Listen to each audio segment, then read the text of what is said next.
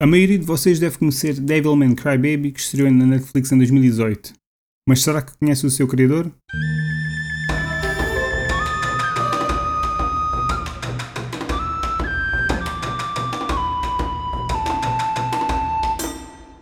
Olá, o meu nome é Pedro Simões e sejam bem-vindos ao Shoganai. Hoje vou falar um bocadinho sobre Gonagai, nada mais nada menos que um dos homens mais importantes da cultura pop japonesa um homem que influenciou géneros e obras muito conhecidas de todos nós, um homem que já conta com mais de 50 anos de carreira. Há já uns tempos que tinha planeado fazer uns episódios sobre alguns criadores japoneses, e bom, finalmente decidi arrancar com, com este tipo de episódios. Gonagai não era todo o primeiro nome planeado, mas num dia qualquer destes uh, decidi investigar um pouco sobre ele, isto algum, alguns meses após ter lido Devilman o manga que tenho. Um, isto não vai ser um episódio todo uh, detalhado, vou só tocar em alguns pontos que acho mais interessantes e falar um bocadinho da, das adaptações que vi das suas obras. Em termos de leitura, li Devilman, li um bocadinho de Violence Check e uma coisa ou outra assim de raspão só, sinceramente. Mas deu para ter uma, uma, uma ideia de, do que realmente significa o nome Gonagai. Mas pronto, vamos parar aqui devagar. Muitos de vocês são capazes de conhecer o nome Gonagai como responsável por Devilman, e este nome chegou às grandes massas em 2018 com a tal produção de Devilman Crybaby, uma versão que serviu para comemorar os tais 50 anos de carreira. Uh, Gonagai estreou-se profissionalmente durante entre 67 e 68, acho que foi 67. Ainda nem tinha passado um ano da sua estreia profissional e Gonagai fez, foi convidado a fazer parte do grupo de artistas que viriam uh, a estrear a revista que todos vocês gostam, que se chama Shonen Jump.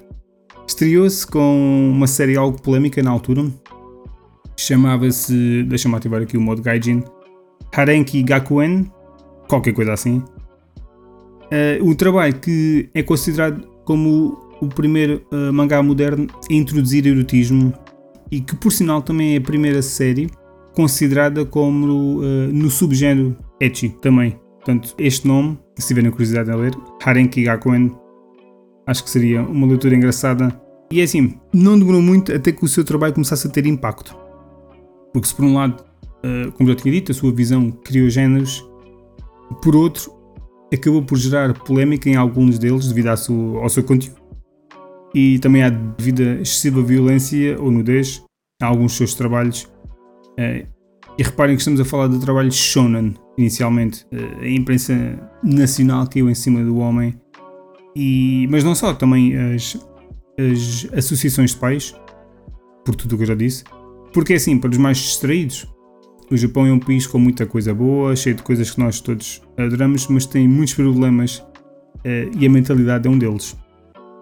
Uma mentalidade muito fechada para muitas coisas e mais ainda naqueles tempos, não? É? na década de 60, 70, Seja como for, o sucesso do, do seu trabalho é, fez com que a revista Shonen Jump tivesse um início muito forte. E no início os seus trabalhos eram um pouco mais focados em comédia, um pouco mais shonen, com tal, o tal e a mistura, mas rapidamente os seus trabalhos começaram a, ter uma, a tombar assim por um lado mais negro e pesado. Começaram a envolver enormes cargas de violência, daí também a polémica. Uh, e rapidamente chegamos a Devilman, e essa é possivelmente a sua criação mais conhecida do público em geral, embora nomes como Mazinger e Cutie Honey também tenham algum peso na sua carreira, embora, embora na minha opinião, pelo que me percebo, talvez mais em solo japonês. Acho que no ocidente nunca conseguiram arrebentar fora da bolha de, dos fãs de hardcore. Mazinger, que é o nome que ainda agora estava a dizer, acho que foi publicado muito próximo, publicado, a sua publicação iniciou-se muito próximo de Devilman, não sei qual foi o primeiro agora de repente, e foi a primeira série com foco em grandes mechas pilotados por humanos, o que desde logo também acabou por criar o género e influenciar obras como Evangelion, por exemplo, e tantos outros nomes uh, conhecidos do campo. E, por outro lado, o outro que eu mencionei, o Cutie Honey, deu início ao género das raparigas mágicas, digamos assim. Raparigas com não é superpoderes, não é aquele toque de magia e isso acabou por influenciar a icónica série Sailor Moon e tantas outras nas últimas décadas. E eu quando fui ver Kitty Honey, uma das coisas que, que, saltou desde logo à vista foi na altura, digamos, da, da transformação. É literalmente a transformação, ou a transformação que a Sailor Moon, ou, que a série de Sailor Moon utiliza, com a rapariga a rodar e a dizer algumas palavras, é literalmente o que Cutie Honey criou. Transformação é igual, portanto, eu achei piada quando estava a ver uma, uma ouvia de Cutie Honey e, e reparei nesse aspecto. Enfim, o que eu acho piada aqui, é, e talvez a palavra até seja mais incrível, é ele ter conseguido criar três obras tão distintas durante pouco mais de um ano, entre 72 e 73, se não me falha a memória, e, e três obras que viriam a, a mudar a indústria, basicamente. E foi ainda nessa altura que ele criou Violence Jack, que é a série reconhecida como a obra que criou o género do pós-apocalíptico e consta ter influenciado obras como uh, Okuto no Ken, o Fist of the North Star, ou até o próprio filme Mad Max, só para terem uma, uma noção. Mas por falar em influências, Gonagai é uma das influências de Hideaki Anno, o realizador de Evangelion, por exemplo, entre muitas outras coisas, e Kentaro Miura, o autor de Berserk. Ambos confirmaram a influência que Gonagai teve nos seus trabalhos, o que desde logo diz muito.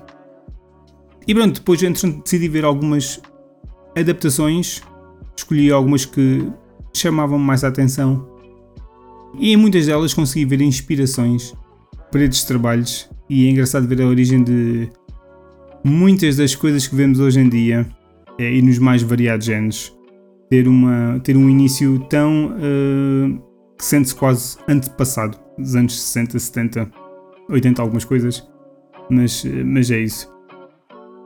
Falando aqui um bocadinho agora do que vi eh, eu vi as mais variadas OVAs e filmes, foi o que eu me tentei focar, porque era um, era um conteúdo mais rápido, do que, porque as séries, as séries destas, destes nomes mais conhecidos, estamos a falar de cerca de 40, 50, 60 episódios, muitas vezes, não, não tenho tempo para isso, eh, e por norma as adaptações de TV têm sempre uma qualidade inferior do que, obviamente, como todos sabemos, das OVAs e dos filmes, há sempre um orçamento maior, para além que estas OVAs, por exemplo, estamos a falar agora, saíam diretamente no mercado e não havia qualquer tipo de censura, é, era mesmo a abusar. E porque Konagai é conhecido também pela sua excessiva, como já aqui falei, uh, carga de violência e gore uh, e, e, algum, alguma nudez e sexo nas suas produções ou nas suas criações. E então eu achei que essa, essa seria a melhor escolha. De um modo geral. Uh... Ah, voltando a. Entretanto, saltei aqui o raciocínio. Uh, eu vi Violence Check, como tinha, já tinha dado a entender, vi uma OVA de Cutie Honey. Havia várias coisas, mas uh, também não, não, não, é muito a minha onda. Vi Black Lion, Devilman, obviamente, Mazinger, Getter Robo e Demon Prince Handman. Eu já vou falar um bocadinho cada um. E eu, no geral, adorei a grande maioria. A animação destas adaptações não é muito má, tendo em conta a sua idade. Algumas também são, são dos anos 90, início dos anos 2000, portanto, tem algum tempo, mas tem a idade suficiente para ter boa animação. Toda a gente sabe que a animação dos anos 90, principalmente de filmes ou, OVAs, era muito boa. Uh, e continua a ser, no, numa forma geral. Embora, pronto, algumas coisas sejam um bocadinho mais já bocadinho mais datadas. Mas, uh, mas já, se repararem bem, também estas ouvias que estava aqui a falar deixaram de praticamente existir, uh, pelo menos no que diz respeito à quantidade uh, que havia nos anos 80 e 90. E, bom, quem diz quantidade diz também, na minha opinião, qualidade. Hoje em dia, as ouvias que saem são, na sua grande maioria, se não me engano, para complementar séries ou seja um episódio para terminar uma série, ou, ou que seja uma prequela, ou, ou, uma, ou uma side story, ou um spin-off. É mais isso que sai hoje em dia. Antigamente saíam-se novas séries por inteiro é, no formato OVA. Hoje em dia também saem, mas é mais reduzida a sua produção, infelizmente. Existe, parece que existe menos espaço para arriscar, embora exista cada vez mais criatividade e coisas diferentes, como que vai ser um Isekai, que a personagem é uma vending machine enfim, é, é isto que temos hoje. mas pronto, vou falar aqui um bocadinho cada um. O primeiro que tenho é Violence Jack. Que se quiserem um pouco de brainless fun, eu acho que é a série indicada. A animação aqui é talvez dos piores, a, a par de Black Lion é talvez das piores uh, deste lote. Mas pronto, vale pelo setting, tal setting pós-apocalíptico que influenciou aquilo que já disse, e pela violência e gore, uh, tal o cenário do deserto, escassez de água, sobrevivência, gangues, motos. Pá, é engraçado. Não é nada de especial, mas, mas é engraçado. São, são três filmes, ou três OVAs, agora não tenho não interessa, pronto. São 40, entre 40 a 50 minutos, acho eu, mais ou menos. A sua duração vê-se relativamente bem. Aconselho também, obviamente, como não poderia deixar de ser, as três OVAs de Devilman, lançadas no final dos anos 80. Acho que, acho, acho que são essas as datas. O primeiro e o segundo filme, o OVA, cobre mais ou menos hum, a história. O terceiro tem ali, um, não é bem fiel, mas uh, eu aconselho vivamente. O, o, primeiro filme é um pouco mais parado, e depois o segundo já começa a meter muita ação, e o terceiro é tipo o alucínio. Uh, para quem já, já leu, sabe o que eu estou a falar. E acho que, obviamente, não preciso aconselhar a, a produção de 2018, já quase todos devem ter visto na Netflix. Se não, se não viram, por favor, é, é ver. Outro nome que aconselho é Mazinger, a tal série que introduziu, introduziu os, os Big Mechas, controlados por humanos. Eu vi uma OVA de 7 episódios, chamada Mazin Kaiser, acho que é isto, de 2001. Tem uma boa animação para a altura. Uh, foi divertido, mas pessoalmente acabou por não me deixar grande marca, embora tenha sido engraçado ver certas situações que uh, vi. Quer dizer, eu vi antes, mas agora vi. Uh, que vi em Evangelion, por exemplo, e, outra, e outras séries de mechas que já vi. Foi engraçado ver eh, então as, as tais origens, porque Mazinger é, é, é, muito, é do início dos anos 70, portanto, é a fundação para muitas das coisas que vemos hoje em dia com mechas. Já o outro, a outra série de mechas, o Getter Robo, eu vi. Uh, foi uma interessante surpresa. Eu vi a OVA de 13 episódios. Uh, Chama-se Getter Robo Armageddon. Embora tenha gostado, eu fiquei com a sensação que a série arrastou um bocadinho nos últimos episódios. Mas se eu disser que me deu vibes de Gurren Lagann, ou Gurren Lagann, como queiram dizer, é, sim, é melhor espreitarem. Eu gostei, de um modo geral, mesmo assim. Mas eu acho que a maior surpresa que tive foi mesmo o Demon Prince Sandman. A produção a qual, ou a adaptação a qual eu não tinha muitas expectativas, sinceramente, e foi aquela que me surpreendeu mais. Uh, muito resumidamente, aquilo consiste num, num grupo que investiga. num grupo não humano que investiga eventos paranormais. E tem um ambiente misterioso e tenso. Uh, Fez-me lembrar algo como uh, Paranoia Agent, não sei se já viram.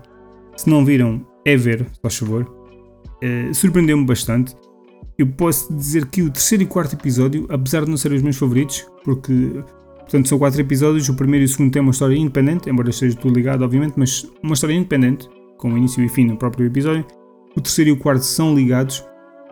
E apesar de não serem os meus favoritos, foram, foram dois dos episódios que mais me deixaram tenso, como poucos animes conseguiram fazer até hoje. E eu não estava nada à espera.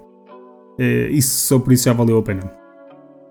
Aconselho vivamente, uh, caso tenham interesse na temática, infelizmente é uma temática que peca na qualidade do que existe por aí hoje em dia, já para não falar da, da quantidade. Uh, e é isto. Apesar de já conhecer Gonagai há algum tempo, uh, só recentemente é que decidi investigar um pouco mais o seu trabalho e é incrível ver a, a, forma como a sua criatividade e visão no início, por exemplo, dos anos, ou no final dos anos 60 início dos anos 70, foram capazes de criar os tais géneros que todos conhecemos hoje em dia e influenciar obras e criadores tão amados por muitos de nós hoje em dia. E, e é impossível negar o impacto que teve na, na indústria, uh, mesmo já contando com décadas de existência, isto não só a nível de manga e anime, como também de videojogos e cinema. Portanto, eu acho que é um nome que, que devem espreitar um bocadinho. Uh, se preferirem ler, leiam, se preferirem ver algumas das adaptações, vejam as que eu disse, ou outras quaisquer. Enfim, é isto. Espero que tenham gostado e até à próxima.